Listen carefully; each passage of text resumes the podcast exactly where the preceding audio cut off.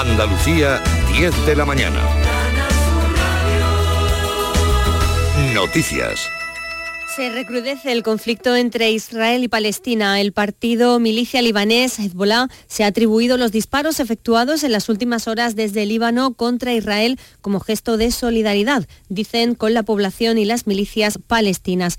El ejército israelí no ha tardado en reaccionar y ha bombardeado infraestructuras de la milicia en el sur del Líbano. Además, esta noche ha lanzado también un ataque aéreo contra el domicilio del jefe de inteligencia de Hamas dentro de un plan que tiene como objetivo atacar a cargos de esta organización. Y el Consejo de Seguridad de la ONU se reúne hoy domingo para debatir sobre este enfrentamiento bélico entre israelíes y palestinos que ha causado ya la muerte a más de 600 personas y al menos 2.500 personas han muerto por la cadena de terremotos ocurrida este sábado en Afganistán, en el noroeste del país, que ha dejado además más de 9.000 heridos. Es una de las peores catástrofes de esta naturaleza de las últimas décadas en este país. Hasta cuatro terremotos se sucedieron en la región en el espacio de una hora. Las autoridades trabajan ya en un plan de rescate de urgencia. Y en Andalucía, tres motoristas han fallecido en las últimas horas tras los accidentes registrados en Jaén y en Granada. El más reciente ha sucedido en la localidad granadina de Calicasas, donde un motorista ha fallecido al salirse de la vía y chocar con un olivo. La otra ocupante de la moto ha resultado herida y ha sido evacuada al Hospital Virgen de las Nieves. Y una persona también ha resultado herida y ha sido trasladada al Hospital Reina Sofía de Córdoba como balance de una pelea multitudinaria ocurrida anoche en la capital cordobesa con menores implicados. Tuvieron que intervenir unidades de las policías nacional y local. Miguel Vallecillo. La pelea se produjo en los céntricos jardines de Oribe, de la capital cordobesa, muy cerca del ayuntamiento y de la zona del casco histórico. Por causas que se desconocen se pelearon un amplio número de personas, algunas menores de edad. Intervinieron agentes de la Policía Local de Córdoba, reforzados por Policía Nacional, y se decomisaron armas blancas como por ejemplo navajas. El resultado de este suceso fue un herido mayor de edad que tuvo que ser trasladado al Hospital Reina Sofía de Córdoba. La actualidad política pasa este domingo por Barcelona, donde está prevista la manifestación contra la amnistía convocada por Sociedad Civil Catalana. El coordinador general del PP, Elías Bendodo, ha animado a la población a que se sume a esta manifestación. Entre todos queremos decir alto y claro que España no se vende, que Cataluña es España, que todos juntos estamos mejor y que evidentemente lo que quiere hacer Sánchez es un atropello y una aberración. El presidente Feijóo va a estar allí en nombre del Partido Popular en una manifestación que apoyamos, que es la convocada por Sociedad Civil Catalana. Mientras tanto, Pedro Sánchez, el presidente en funciones y candidato socialista a la investidura, insiste en que habrá gobierno progresista en España frente al apocalipsis que vaticinan desde la derecha, a la que pide saber ganar y perder. Si yo sé que están muy frustrados por la investidura fallida que ha tenido el señor Feijó, pero en democracia hay que saber ganar y perder. Y sobre todo siempre, siempre, siempre hay que respetar al oponente y hay que respetar la inteligencia de los ciudadanos y ciudadanas. Continúan las altas temperaturas en el día de hoy. A esta hora se registran 24 grados en Cádiz, 22 en Huelva, Sevilla y Almería, uno menos en Córdoba, 20 en Jaén y Málaga y 19 en Granada, Andalucía, 10 y 3 minutos. Servicios informativos de Canal Sur Radio. Más noticias en una hora. Y también en Radio Andalucía Información y canalsur.es.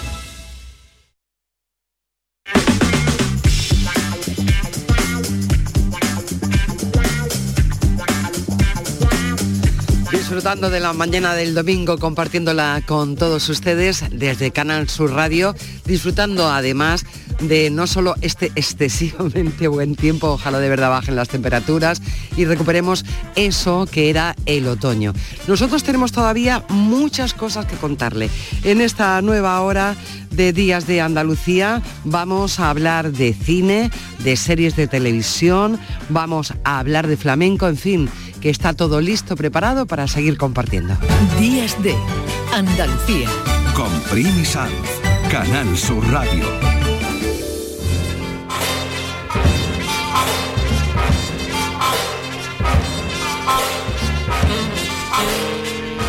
Si alguien no se ha dado cuenta, estamos a domingo y los domingos es el tiempo de Paco Reyero para recordarnos qué es lo que ha pasado a lo largo de la semana y también contarnos algunas de las cosas que podemos encontrar esta madrugada en el Fleso. Paco, ¿qué tal? Muy buenos días. Pues nada, esperando los churros con chocolate. Mira que, lo iba a decir yo, lo de los churros con chocolate, iba a decir me yo. anunciabas, vamos a tener churros con chocolate. ¿Qué ha pasado con los churros con chocolate? Pues que mira que estoy a dieta em, intermitente, entonces claro, eso es una cosa que, no puedes ni pensar en los churros con chocolate. Una los cosa. Placeres, sí, no, eso hay que dejarlo ya mm, para la merienda, ¿no? Al contrario. En fin, que yo creo que muchos de nosotros pensamos en domingo, pensamos en churros con chocolate, aunque no podamos ejecutarlo, y pensamos en ti para oírtelo por la noche y en este ratito de Día de Andalucía para que nos cuentes qué has hecho esta semana. Pues mira, hemos entrevistado a, una playa de, escritores, a, cuál mejor y, más divertido. Eh, hemos charlado, por ejemplo, con Ana Iris Simón, eh, que publicó Feria, que es un libro de mucho éxito. Ella es una eh, joven autora que ha tenido el tino de fijarse en lo rural. La crítica la recibió muy bien. Ahora vuelve con una versión, con una adaptación de esa feria a un libro infantil. Ella ha sido madre recientemente, tiene dos criaturas y ha publicado Y si fuera feria cada día, que es un álbum muy bien ilustrado por Coco Dámez, eh, publicado por Lumen, que merece mucho la pena, pero aún así, hay que decir, y se lo hemos comentado a ella en la entrevista, que la crítica la crítica infantil no ha reaccionado bien a la propuesta eh, literaria de Ana Iris Simón. Ha sido muy contundente. Eh, la crítica, hay sesudos críticos literarios.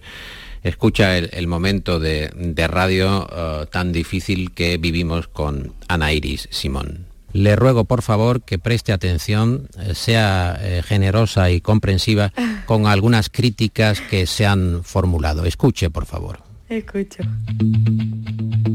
La crítica especializada en literatura infantil ha recibido con muchas dudas la nueva idea editorial de Ana Iris Simón. En revistas anglosajonas, como el prestigioso magazine The Little London Review, donde la escritora manchega es conocida como Anne Iris Simon, el hilo argumental de ¿y si fuera feria cada día? ha desconcertado. Los británicos no entienden conceptos fundamentales de la narración como el tren de la bruja, la manzana caramelizada o el algodón de azúcar. Todavía se están dando chocazos contra la pared.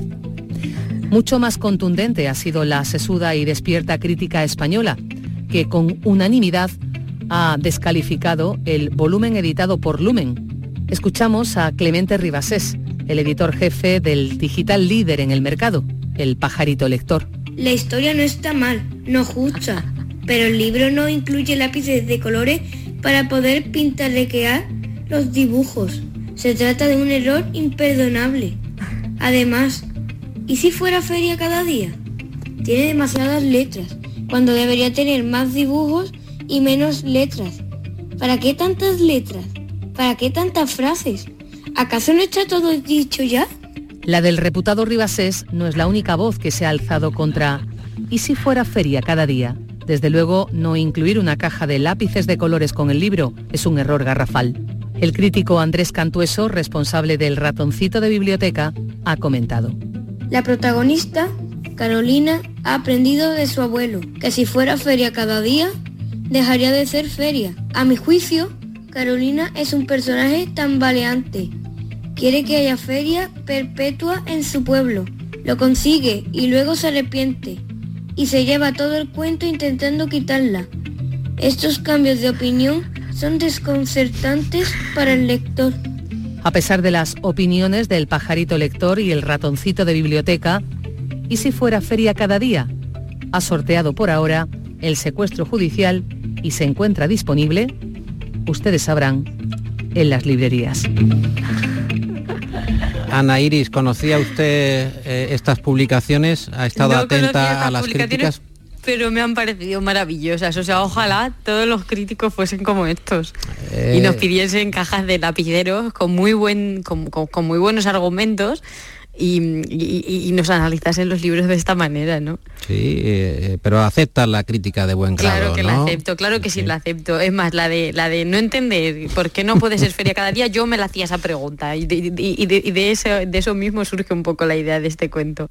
Paco, es buenísima, es buenísima esta crítica tan especial que le había ofrecido a Ana Iris Simón en, el flexo. Se oye todo el rato ella riéndose Sí, hay que seguir, Primi, al ratoncito lector y bueno, y, al ratoncito de biblioteca quiero decir, porque ya me lío con las publicaciones, son publicaciones que leo con mucha frecuencia, me, vuelvo loco con los... El pajarito. Eh, y el pajarito lector y el ratoncito de biblioteca, exactamente.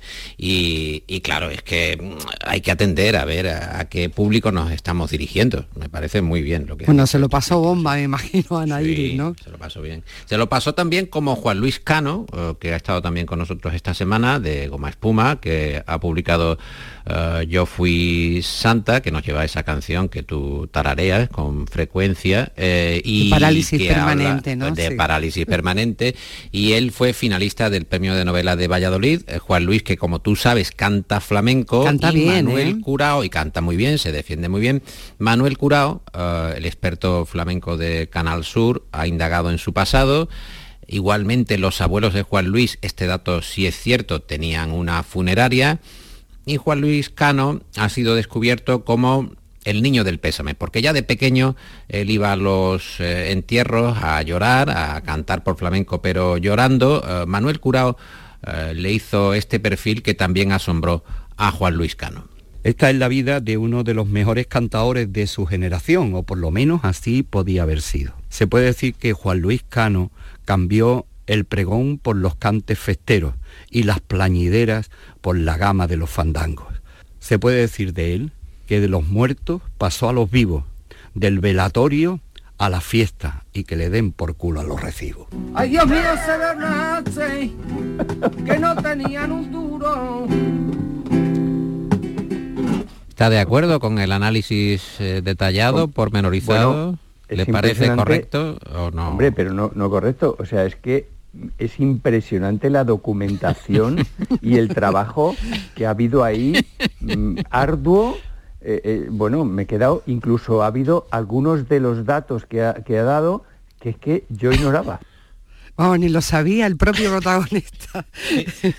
Claro, porque en la infancia se olvidan cosas. Y ahí está Curao, que ha estado buceando en los primeros años de Juan Luis Cano, el niño del pésame ya entonces, porque como se dice, iba a cobrar los recibos de su funeraria familiar y cuando iba a cobrarlos, pues eh, hacía un cantecito, se cantaba algo y de ahí el niño del pésame. En esa entrevista, que se puede recuperar, la entrevista de Ana Iris Simón o la entrevista de Juan Luis Cano, están en, Radio en Conserva, en el podcast del Flexo. Y por último te he traído, uh, Primi, a Juan Herrera, que analiza detalles muy ¿eh? singulares, el gran Juan Herrera, que analiza detalles del fútbol en esta ocasión, siempre se fija en la realidad, en ángulos o en esquinas que por muy frecuentes que sean no se acaban de observar del todo.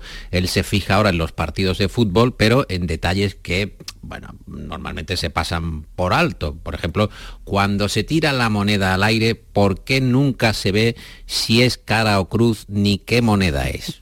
¿Qué se esconde ahí? Con una sucesión de eh, cámaras de última generación, ¿por qué nunca vemos qué cara o qué moneda es la que se tira al aire.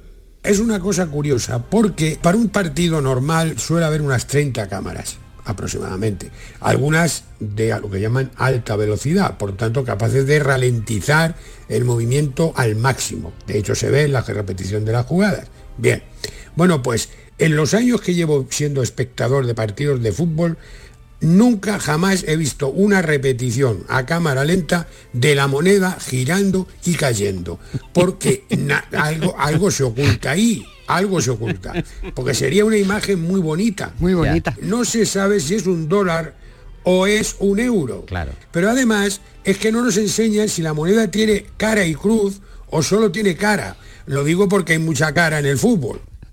La verdad es que sí. Digo lo de la moneda, de la moneda solamente. Bueno, ya saben. Pero ¿cómo, cómo se puede uno fijar en este detalle? ¿O en los banderines? O, claro, porque es Juan Herrera. Por, todo, eso, todo eso, es Juan Herrera. Por eso. Bueno, ya saben que si quieren escuchar el flexo, cada día en Radio Andalucía Información a la medianoche de lunes a jueves y luego tenemos esta emisión del domingo aquí en Canal Sur Radio, que es un poco el resumen de la semana. Y el domingo por la mañana viene aquí Paco Reyero a Días de Andalucía para contarnos su, contenido. ¿Con qué nos vamos hoy, Paco? Que también estoy deseando pues que llegue este momento. el momento musical. Vamos a hacer una versión de Staying Alive que nos trae el salvaje Bill, Wild Bill, que es un eh, artista de rockabilly. Eh, recuerda la película Fiebre del sábado noche, finales de los 70, con John Travolta muy arrebatado, muy al límite, bailando sin parar. Y esta versión pues tiene un toque diferente, pero claramente se reconoce aquella mítica canción de los Bee Gees. Ya les decía yo que este momento también en el diálogo que tenemos con Paco Reyero es extraordinario porque trae música excelente. Está también. Bueno, Paco, hasta la semana que viene, que ya está por aquí Carmen. Que vaya muy bien, Primi. Buena semana. y a disfrutar el domingo. y nada, Staying Alive. Staying Alive.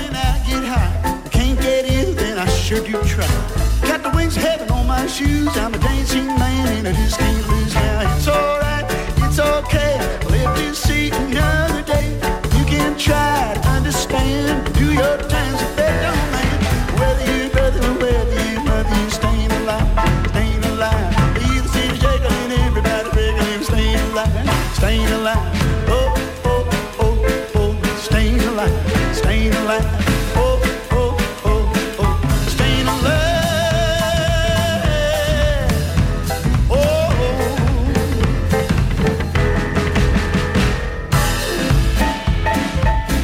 Más de uno está despertando ahora de la fiebre del sábado noche. Estamos a mañana de domingo, con lo cual, bueno, un poquito de paciencia, un buen café, un té y uno se recompone un poquito de fruta, un buen paseíto, fin, las cosas del domingo. Publicidad y volvemos. En Canal Sur Radio, Días de Andalucía. Llega el sorteo 11 del 11 de la 11, el sorteo que más da. Un momento, un momento, un momento. ¿Qué pasa? ¿Cómo que más da? ¿Qué más te dará a ti? Que son 11 millones. Vamos a ver cómo te lo explico. Como son 11 millones y 11 premios de un millón lo que da, pues es el sorteo que más da. ¿Cómo que qué más da? Pues tú mismo. Pero a mí no me da igual. Son 11 millones, ya te lo digo. Bueno, ya está a la venta el sorteo 11 del 11 de la 11. Un premio de 11 millones y 11 premios de un millón. El sorteo de la 11 que más premios millonarios da. A todos los que jugáis a la 11, bien jugado. Juega responsablemente y solo si eres mayor de edad. Canal Sur, la radio de Andalucía. Siempre has sabido que en Airesur encuentras todo lo que buscabas, lo que no sabías que querías hasta que lo viste y entonces supiste que ya no podrías vivir sin tenerlo. Un lugar que no deja de sorprenderte y mejorar para ofrecerte cada día todo lo que te gusta. Descubre todo lo que te estamos preparando en nuestra nueva web ccairesur.com y gana una tarjeta de 200 euros. Airesur, todo lo que te gusta.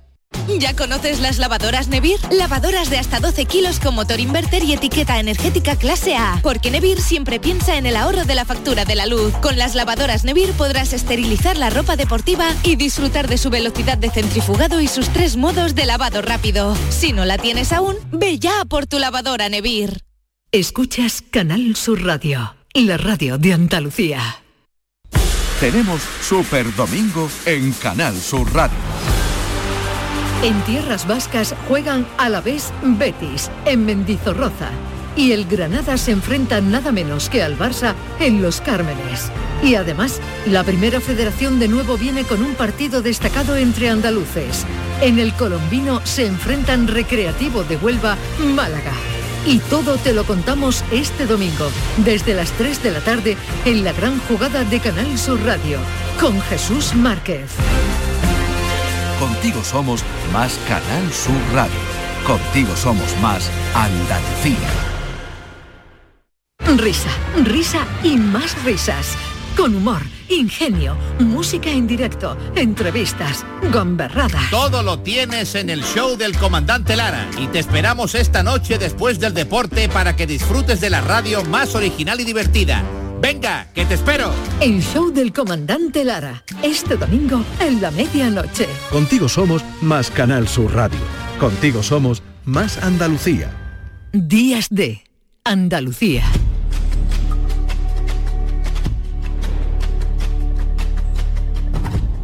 Las 10 de la mañana y 19 minutos se está celebrando en Cádiz desde hace unos días un nuevo festival. En este caso es un, fest un, festival vinculado a las series. Series para televisión, para plataformas. Lo ha llamado South International Series, es decir, eh, el Sur Internacional Festival de Series y mm, tiene plan de quedarse en la capital andaluza por lo menos hasta las próximas tres ediciones, los tres próximos años. Allí se están presentando avances de algunas series importantes, recuperando otras que han tenido éxito en plataformas nacionales e internacionales y, como no, Canal Sur también tiene presencia allí. En el apartado Avances, por ejemplo, se van a desvelar series documentales que están en ejecución y en las que participa la radiotelevisión andaluza, como Amparo, la mujer que supo decir que no, sucedió en y el verbo se hizo Cádiz. También Canal Sur tiene un stand en la zona expositiva de este festival donde, entre otras cosas, se habla de nuestra plataforma. Una plataforma que es Canal Sur Más y donde se pueden recuperar todos los contenidos que cada día se emiten en la televisión y en la radio y además hay opción de ver muchísimas cosas. Y también se va a estrenar un documental, una serie, que es una miniserie de tres capítulos. El primero de ellos va a ser mm, mañana día 9 de octubre, se van a poner los dos primeros capítulos y esta misma tarde también se puede ver en el festival esta película que se llama Bretón, La mirada del diablo. Canal Sur Televisión la va a poner el día 9 y va a pasar así.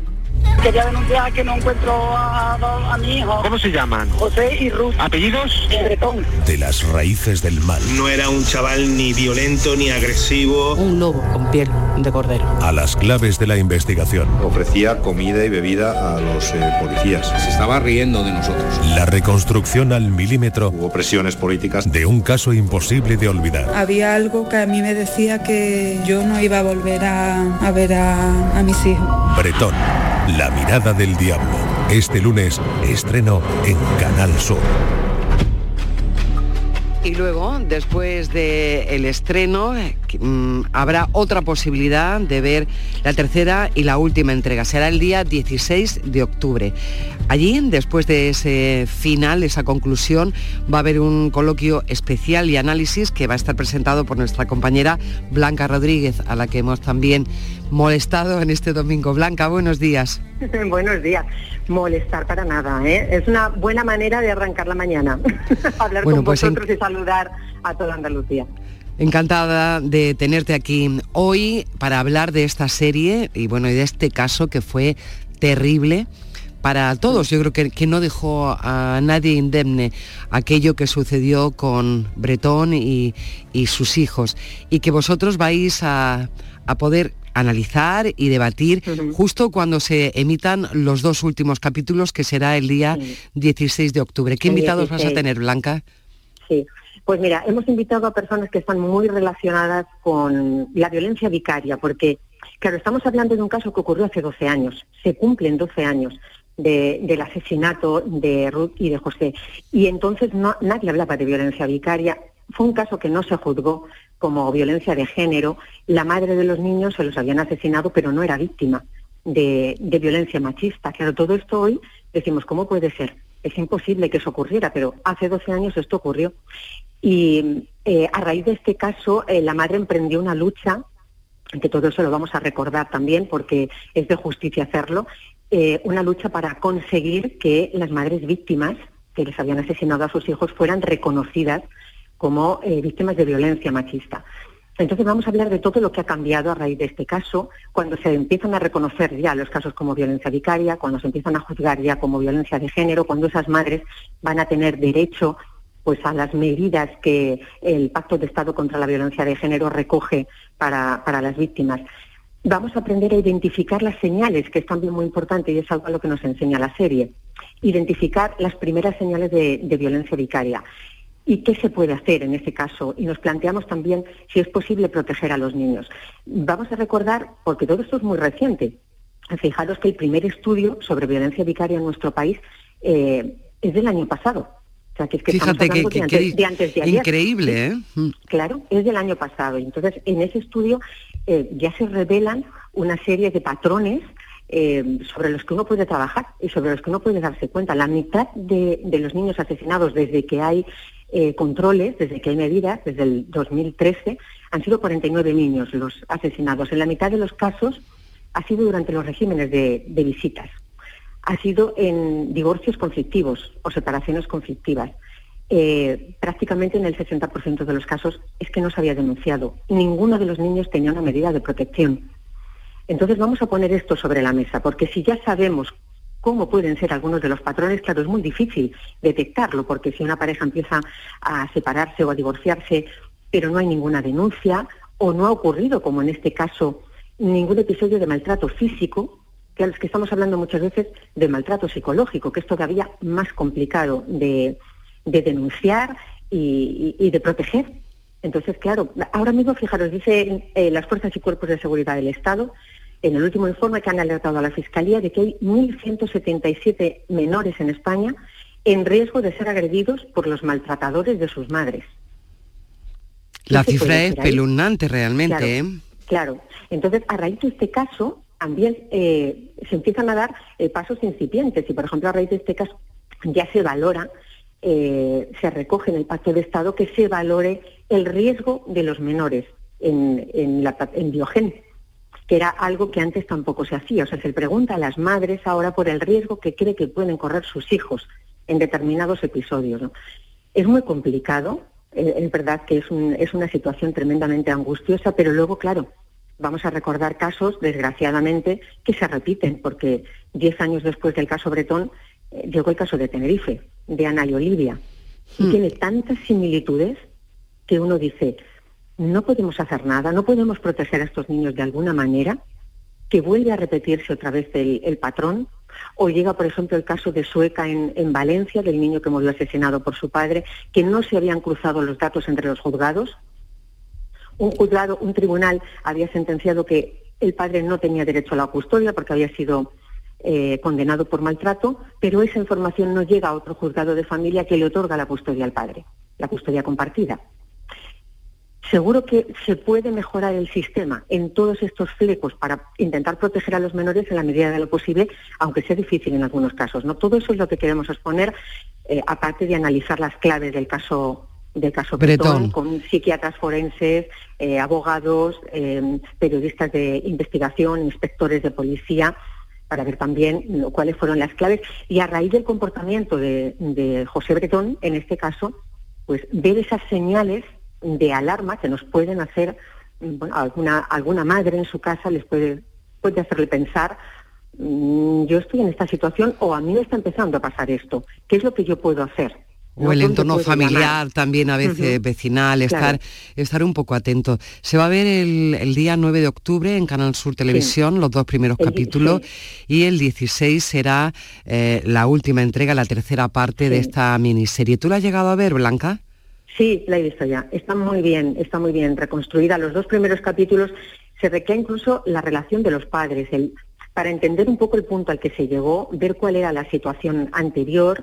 Eh, recordemos que 15 días antes de que se asesine a los niños, los padres habían firmado los papeles de la separación. O sea, ese fue el detonante y lo dicen todos los expertos, ¿no? Ese fue el momento en el que en la mente de José Bretón pues se activa ese plan macabro, porque si tú no puedes tener dentro de ese pensamiento machista, si yo no puedo tenerte conmigo, yo no puedo retener a mi mujer, voy a idear un plan para estar unidos, aunque sea en el dolor de han desaparecido mis hijos y juntos los tenemos que buscar. Si tú no estás conmigo, yo te voy a hacer sufrir para que mm, no me puedas olvidar el resto de tu vida. Eh, todo La característica plan- blanca de este caso es que fueron realmente muy perversas y, y- y se vio todo, tú estabas, o sea, tú seguiste el caso. Sí, eh, también. Claro, ¿no? Y, y- y en un principio mm, creó mucha confusión, por eso quizás mm, está muy bien que tengáis ahí en ese debate a personas que puedan analizar el comportamiento, Sí, este que- comportamiento de, de Bretón, de José Bretón, ¿no? Sí, fíjate, es una, mm, es una mente perversa y es, mm, bueno, es el, claro ejemplo, lo dicen todos los expertos y se va a ver así también en, en, en la docuserie, es el ejemplo de una mente mala. O sea, existe la maldad. Eh, Es verdad que uno cuando ocurren estas cosas tú piensas, es imposible que alguien pueda hacer algo así, es imposible que alguien, porque al final tú quieres hacer daño a la madre, pero es que son tus hijos también. ¿Cómo una persona puede llegar a ese extremo de decir es que no solamente los mato, es que no quiero ni que sepas qué ha ocurrido con ellos, es que no quiero ni que los encuentres, para que tú vivas con la incertidumbre continua de qué les pudo haber ocurrido? mm, es una mente perversa, pero todos los eh, análisis, todos los eh, informes psiquiátricos lo que desvelan es que existe la maldad y así nos lo dicen los expertos. Es que hay personas que son malas, dentro de, además de todo el espectro de comportamiento machista, bueno, es que la maldad existe y este es un claro ejemplo de que existe la maldad. Él no tiene ninguna, ningún tipo de enfermedad mental, él es una persona perversa. Tiene con capacidad de, de organizar todo lo que eso necesita, ¿no? Y, y, mostrarse con la madre de su hijo y mostrarse con los medios de comunicación y con la policía con, ese, con esa actitud, ¿no? Sí, fíjate que cuando se escucha y en el documental es que, claro, se mezclan muchas partes de, de lo que ocurrió, o sea, verídicamente, mm, imágenes reales. Y, y, escuchamos la voz de, de Bretón cuando llama, que lo hemos escuchado también muchas veces en los informativos, eh, la voz de Bretón cuando llama al servicio de emergencias para decir que sus hijos han desaparecido. Cuando tú lo ves con la perspectiva del tiempo y escuchas a ese hombre eh, explicando el, con su nerviosismo simulado qué es lo que ha pasado, que ha perdido a sus hijos, es que se te eriza la piel. Porque tú dices, es que en ese momento, eh, es que él ya sabía lo que había hecho. Es que ya sabía que los había asesinado. Y cómo mm, simula el delito y cómo intenta engañar a la gente que tiene alrededor, que no engaña, ¿eh? también hay que decir, porque es que la policía desde el primer momento pone en él el foco, la madre pone en él el foco. Mm, eh, eh, hay inspectores de policía que llegan a decir, estábamos con el alma encogida, porque todos sabíamos que la desaparición de los niños tenía que ver con él. Lo que nos faltaba es saber qué había ocurrido. Y él seguía en su, en su círculo, en ese, en ese imaginario que él se había construido, bueno, pues diciendo que los niños habían desaparecido, que les podía haber ocurrido, que los buscaran, pero en verdad todos sospechaban de él. Por muchas claves que se van dando y que se explican muy bien en la docuserie, todas las claves de, de la claro, porque ser, ser, malo no, no significa que sea a la vez inteligente. En fin, que tenemos Aunque tantas... tiene, tiene, un coeficiente, tiene un coeficiente intelectual de 121, ¿eh? es algo que mm. también, eh, sí, sí, es una persona muy inteligente, muy inteligente. Pero bueno, afortunadamente... Este oh, que, sí. Claro, podía haber utilizado la inteligencia para, para un bien social, ¿no? Efectivamente. Siempre digo que, Efectivamente. que podía haber utilizado para otra cosa. Sí. Pero bueno, es un homenaje también. Yo creo que es, es, es importante ver el, eh, la docuserie también, porque en, en, palabras de la propia Ruth Ortiz, a la que vamos a escuchar, ella no ha querido estar presente físicamente, pero sí ha querido atender a, a Canal Sur y es la única televisión en la que está participando en este aniversario eh, escucharemos su voz, escucharemos sus reflexiones y ella siempre ha dicho que quiere que no se olvide, que nadie olvide a sus hijos. Entonces es también un homenaje a estos dos niños, a, al sufrimiento de esta madre y de esos 49 niños que han muerto eh, desgraciadamente por esta lacra. ¿no? Creo que no pueden perderse. recordarlo. No pueden perderse este debate posterior, será el día 16, se emitirá la última parte, la tercera parte de este documental Bretón, la mirada del diablo. Canal Sur participa en, en este trabajo y el día 9 serán los dos primeros capítulos. Blanca Rodríguez, ha sido un placer uh -huh. tenerte aquí y que nos contaras Muchas también gracias. todo lo que rodea a este terrible caso. Bretón, sí. la mirada del diablo. Buena mañana Ojalá, de domingo. Ojalá dime, no tuviéramos que contarlo nunca más, Ojalá. ¿verdad? Ojalá. Ojalá. un beso muy grande. Ya que no encuentro a, a, a, mi hijo. ¿Cómo se llaman? José y Ruth. ¿Apellidos? Bretón. De las raíces del mal. No era un chaval ni violento ni agresivo. Un lobo con piel de cordero. A las claves de la investigación. Ofrecía comida y bebida a los eh, policías. Se estaba riendo de nosotros. La reconstrucción al milímetro. Hubo presiones políticas. De un caso imposible de olvidar. Había algo que a mí me decía que yo no iba a volver a, a ver a, a mis hijos. Bretón, la mirada del diablo. Este lunes, estreno en Canal Sur. En Canal Sur Radio, Días de Andalucía. Canal Sur Radio. Niño, tráeme algo fresquito de la nevera. Pero papá, si esto está más caliente que el queso de un San Jacobo. ¿Nevera rota? Aprovechalo. Las ofertas de verano de Tiendas El Golpecito y consigue por fin la nevera que mereces. Tiendas El Golpecito. Electrodomésticos nuevos, con y sin golpes o arañazos, más baratos y con tres años de garantía. En Alcalá de Guadaira y Utrera. 954 100 193. www.tiendaselgolpecito.es Estás estupenda. Gracias. Medicina estética en Clínica Doctor Ortiz. ¿Tu hermana y tu hermano también? Ellos cirugía plástica en Clínica Doctor Ortiz. ¿Y el pelo de tu marido? Ah, injertos capilares en Clínica Doctor Ortiz. Ahora en Clínica Doctor Ortiz ampliamos servicios. Ginecología general, funcional y oftalmología. Seguridad, confianza y satisfacción de nuestros clientes. Tenemos Super Domingo en Canal Sur Radio. En tierras vascas juegan a la vez Betis, en Mendizorroza. Y el Granada se enfrenta nada menos que al Barça en Los Cármenes. Y además, la primera federación de nuevo viene con un partido destacado entre andaluces. En el colombino se enfrentan Recreativo de Huelva, Málaga. Y todo te lo contamos este domingo, desde las 3 de la tarde, en la gran jugada de Canal Sur Radio, con Jesús Márquez. Contigo somos más Canal Sur Radio. Contigo somos más Andalucía. Si mezclas Andalucía, el fin de semana y la radio, sale gente de Andalucía. Disfruta de un programa en el que sentimos Andalucía a través de su gente, en el que nos dejamos seducir y nos enamoramos de una tierra repleta de tradiciones, de una gastronomía de bandera y de un patrimonio fascinante. Y todo a través de su gente. Gente de Andalucía, los sábados y domingos desde las 11 de la mañana, con Pepe da Rosa. Contigo somos más Canal Sur Radio. Contigo somos más Andalucía. En Canal Sur Radio, Días de Andalucía. Tostada con aceite y cine.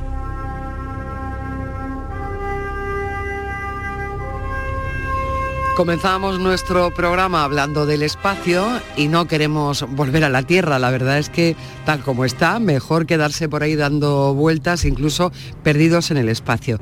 Hoy en esta sección que lleva Juan Luis Artacho, muy buenos días Juan Luis. Buenos días, Primi. Hoy que nos vamos al espacio también, ¿no? Bueno, yo me voy contigo donde tú quieras, Primi. y- Muchas gracias, sí. O sea, que te fías de mí eh, en una nave espacial, ¿no?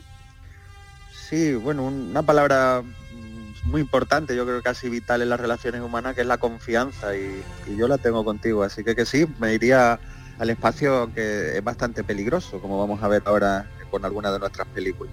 Efectivamente, porque te iba a preguntar, de todas las películas que se han hecho sobre el espacio, porque han sido muchas de serie B, de serie A, de serie Z, tú has destacado tres y me gustaría saber, por ejemplo, bueno, casi todos nos vamos a poner de acuerdo.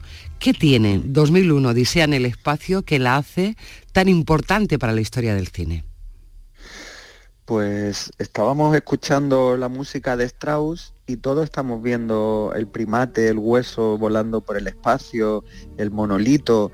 Bueno, pues eso que tienen los grandes directores, mm, con esta potencia visual que solo algunos han conseguido, tenemos ahora en la actualidad vivo a Quentin Tarantino que tiene algo parecido a lo que tiene Kubrick, de poder eh, ligar una música con una imagen y que quede casi imperecedera para todos los espectadores al futuro. Pues 2001 tiene eso, tiene, eh, bueno, tiene millones de cosas, porque tiene muchísimos adelantos tecnológicos que, de lentes, que, que hay Kubrick que, era también fotógrafo, eh, también adelantó al cine para que se pudieran usar más adelante, pero no solo fue ese avance tecnológico y técnico, sino la manera eh, de narrar con esas elipsis, porque es una película bastante larga y solo hay 15 o 20 minutos de diálogo, una película muy onírica, eh, hipnótica, y que todo lo que cuenta pues da mucho que hablar, se ha escrito muchísimo. Recordemos también que en radio Carlos Pumares cada año hacía un especial monolito. Y, y, bueno, pues es una película, no solo quizá la, la mejor película o la película eh, referencial de la ciencia ficción, sino una de las películas más impactantes y siguen siendo lo de la historia del cine. Y hay que recordar en el año que se hizo, que eran los años 60, algo increíble. Sí, en el año 68, eh, recordemos, por si alguien no la ha visto y si no, que por favor la vea porque es, sigue siendo igual de potente hoy en día, eh, nos cuenta mm, como eh, diversos periodos de la historia de la humanidad. Eh, hace varios millones de años, pues esos primates que hablamos antes, eh, que descubren un monolito que les conducen a un, a un estadio de inteligencia superior. ¿no? Después, otro monolito aparece millones de años después en una luna y, también pues también muy conocido ese viaje en, misión espacial de la NASA con, con HAL 9000 de inteligencia artificial que controlaba eh, todo ese, ese viaje y esa, y esa nave. ¿no? Ya estaba hablando de inteligencia artificial en los años 60, Stanley Kubrick. Dices que había muy poco diálogo, pero mira, hemos conseguido un poquito de diálogo. Abre la puerta de la cámara de las cápsulas, Hal. ¿Me lees, Hal? ¿Lees lo que te ordeno, Hal? Desde luego, Dave.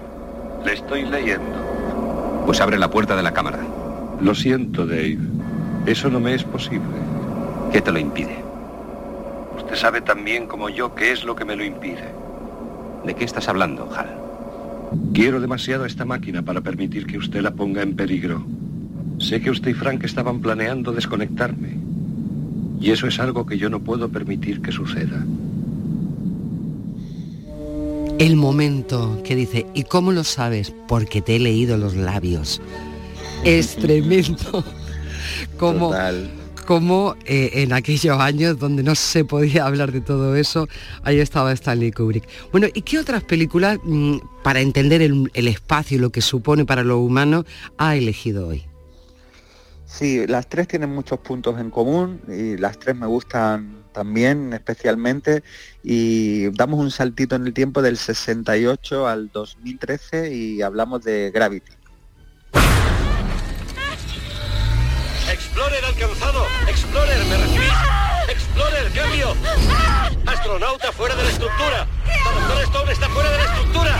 Doctor Stone, suéltese. Tiene que soltarse. Si no se suelta, el brazo lo va a arrastrar muy lejos.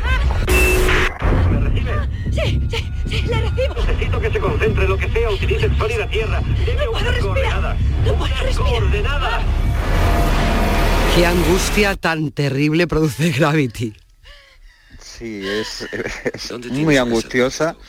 Película de Alfonso Cuarón, eh, que venía de hacer Hijo de los Hombres, otra película de ciencia ficción maravillosa. Fundamental, Eh, sí.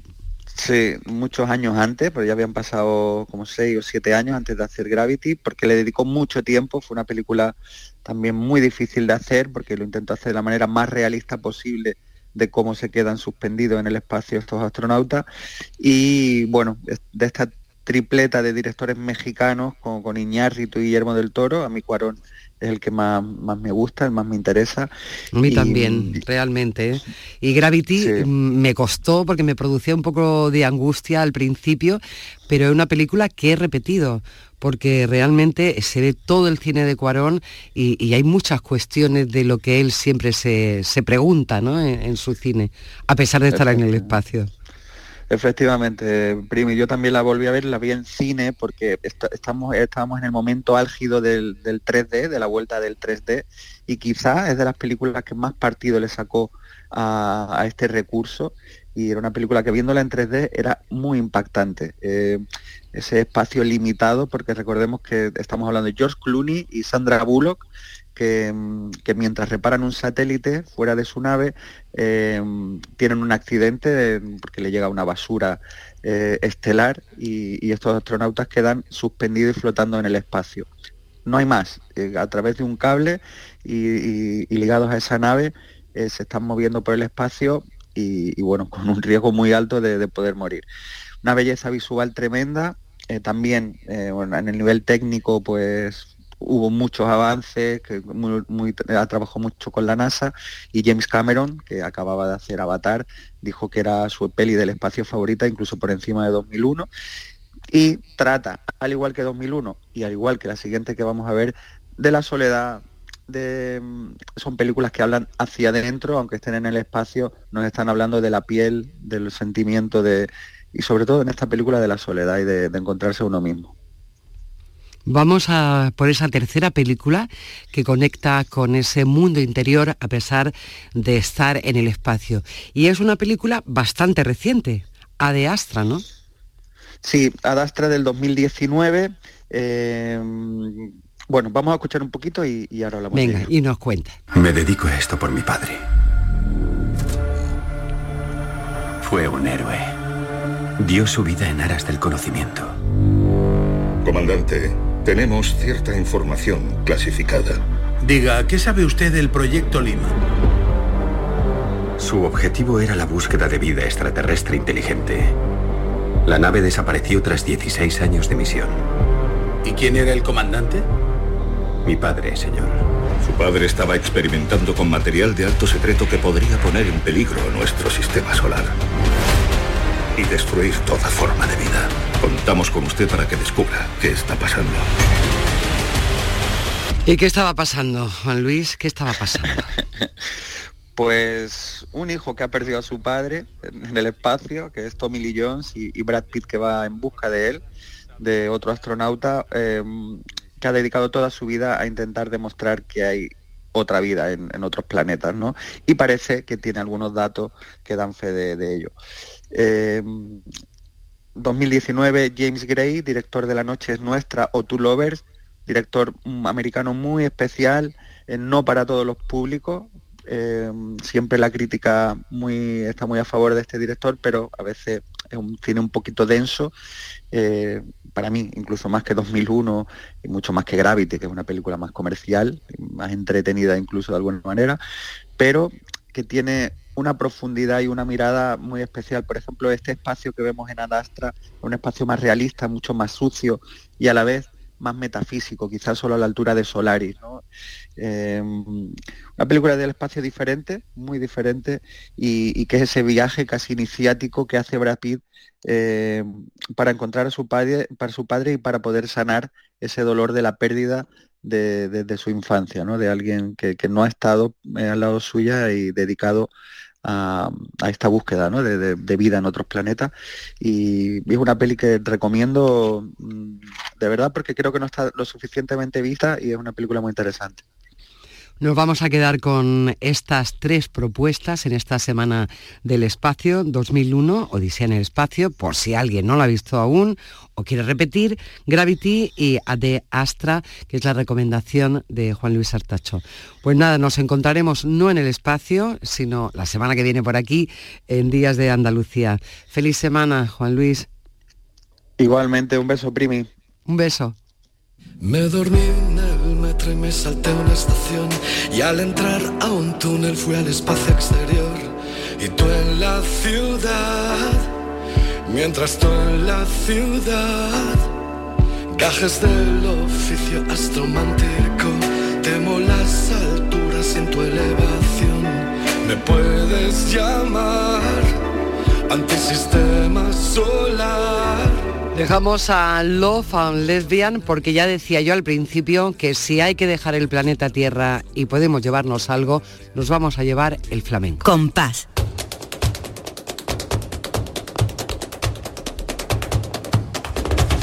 Compás. Y después, Gloria. A mí siempre, después de esta introducción, me dan ganas de decir, la gloria es ella, y es verdad. ¿Cómo está mi Lourdes Oye, Galvez. Muy Bienvenida. Bien, Primi, encantada de estar aquí contigo. Bueno, este domingo vamos a hablar, también lo anunciábamos, del 65 aniversario de la Peña Juan Breva.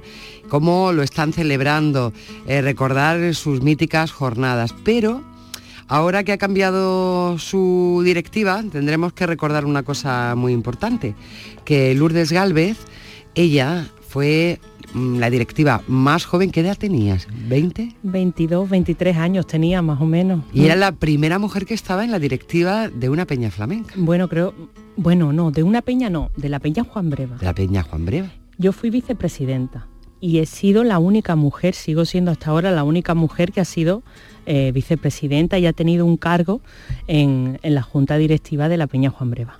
Bueno, en toda su historia, en, en estos 65 años. 65 años, y ahí está ella. Aquí estamos. Siendo parte de esa historia. Pero además ahora, que un término muy interesante, también los socios de la Peña te han elegido como una persona capacitada para ejercer cursos, dar conferencias, Eso es una distinción importantísima también. Sí, es el cuerpo consultivo de la Peña Juan Breva, está formado por la figura de los conciliarios, que son personas consideradas por el resto de los socios como expertos en la materia flamenca y capacitados para dar sesiones de estudio al respecto. La verdad que es el tercer año consecutivo que me votan y bueno, pues estoy muy contenta, estoy muy contenta. Además, el prestigio que, es pertenecer a esta peña, porque esta peña es una de las más antiguas de España, eh, se disputa la antigüedad con la platería y con el Pozo de las Penas, la platería de Granada y el Pozo de las Penas de, de mm, los Palacios, y, es uno de los lugares míticos porque es que eh, si nos vamos a aquella época, eh, al año 58 en el que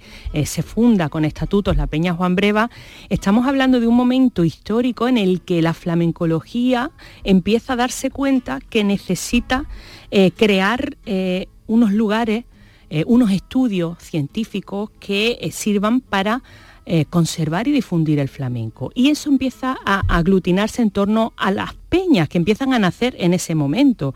Es cuando empiezan a darse cuenta de que necesitan un lugar donde eh, reunirse, donde estudiar el flamenco y donde poder difundirlo y enseñarlo a los demás. Para eso en Málaga fue muy importante, lo primero, mirar hacia lo que teníamos y elaborar eh, una historia y una clasificación de los cantes de Málaga.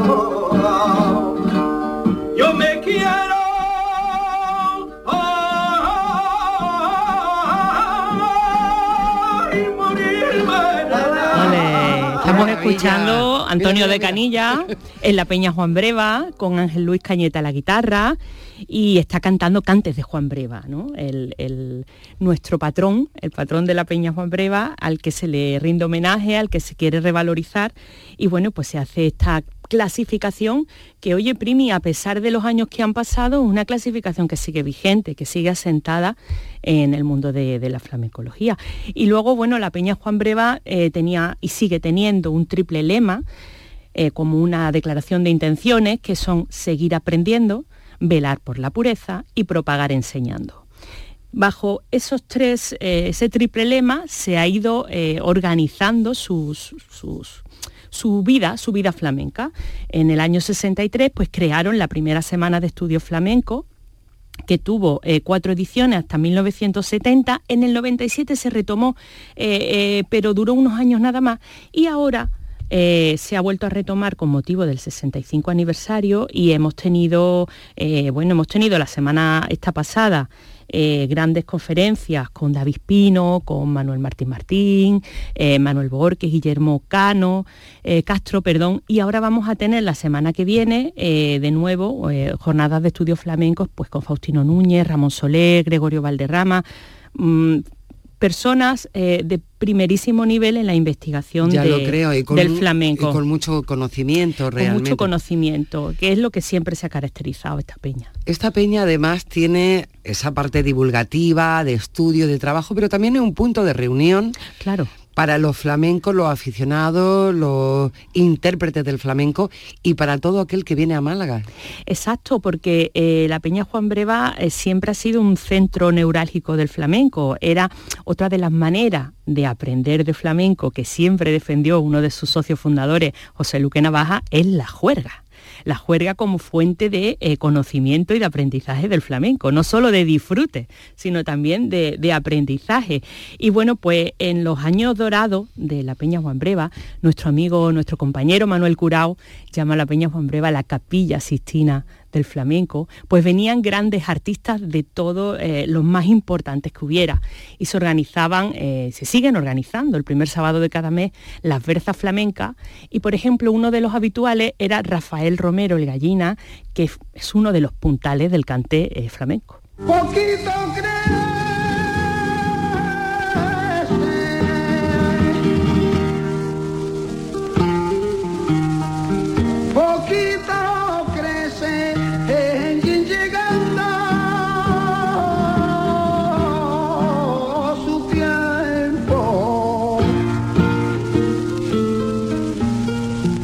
Siguen llegando oh, su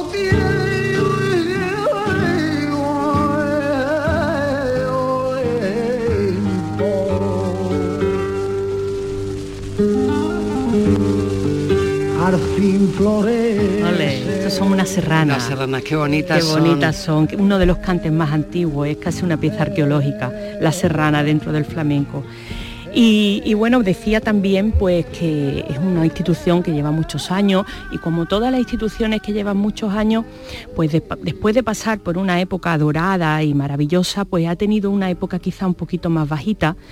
Y, esa época eh, vino a, terminar eh, hace unos cuatro o cinco años con la presidencia de- del anterior presidente, Pablo Franco Cejas, que se propuso recuperar ese esplendor, ese esplendor de los años 60-70, donde la Peña Juan Breva era, eh, bueno, pues lo más de lo más, venir a cantar a la Peña Juan Breva era lo más.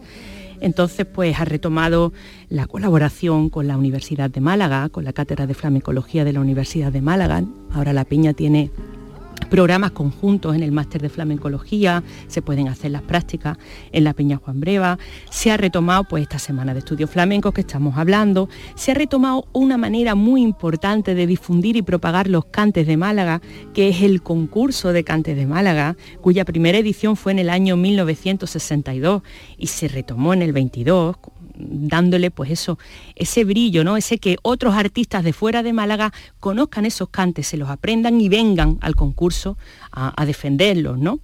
Y eh, otra, otra cosa que a mí me tiene loca es que se va a retomar la publicación de los cuadernos de arte Hondo Bandolá, que fue una revista primi que se hizo en la misma senda de Litoral, esa tradición eh, malagueña de la revista eh, Litoral, en la que se, eh, bueno, pues se exponía temas flamencos junto con arte, junto con poesía. Maravilloso. Y, y vuelve. Y vuelve, va a volver. Entonces, bueno, pues me parece una magnífica eh, noticia. Y, y, bueno, creo que nos tenemos que ir despidiendo ma- ya. Yo tendría, yo seguiría hablando. Bueno, y, y nosotros escuchándote, ¿eh? ya te lo digo, que nosotros escuchándote. Y nos vamos a despedir, bueno, pues con uno de los cantaores jóvenes eh, de mayor proyección que tenemos en la Peña Juan Breva y en Málaga, que es Bonela Hijo, del que ya hemos hablado en alguna ocasión aquí. Son una rana en cuero y un cigarro en camisa. Y qué bonito, y qué bonito canta. Igual de bonita que la historia que hoy nos ha traído Lourdes Galvez. Que tengas una estupenda semana. Muchas gracias. Gracias, Primi, igualmente para vosotros.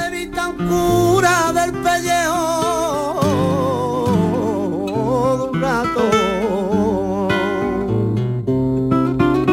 Le hizo una levita a un cura del pellejo de un rato y el resto que me quedó le hice una bata